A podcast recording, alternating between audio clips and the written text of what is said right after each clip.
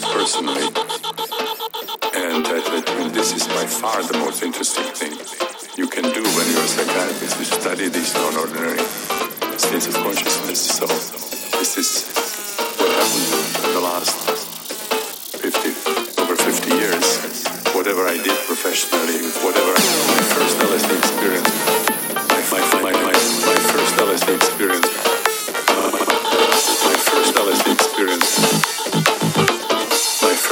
LSD experience.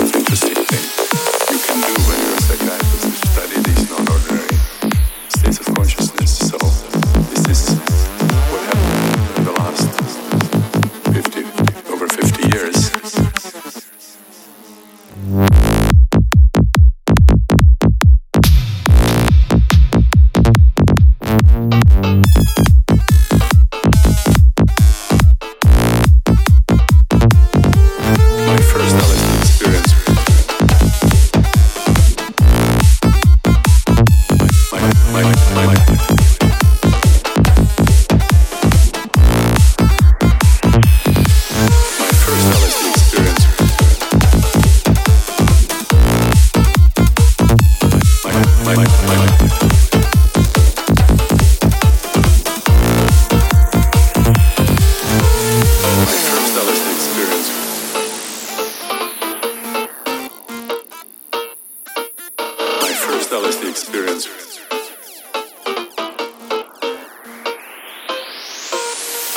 first LSD experience.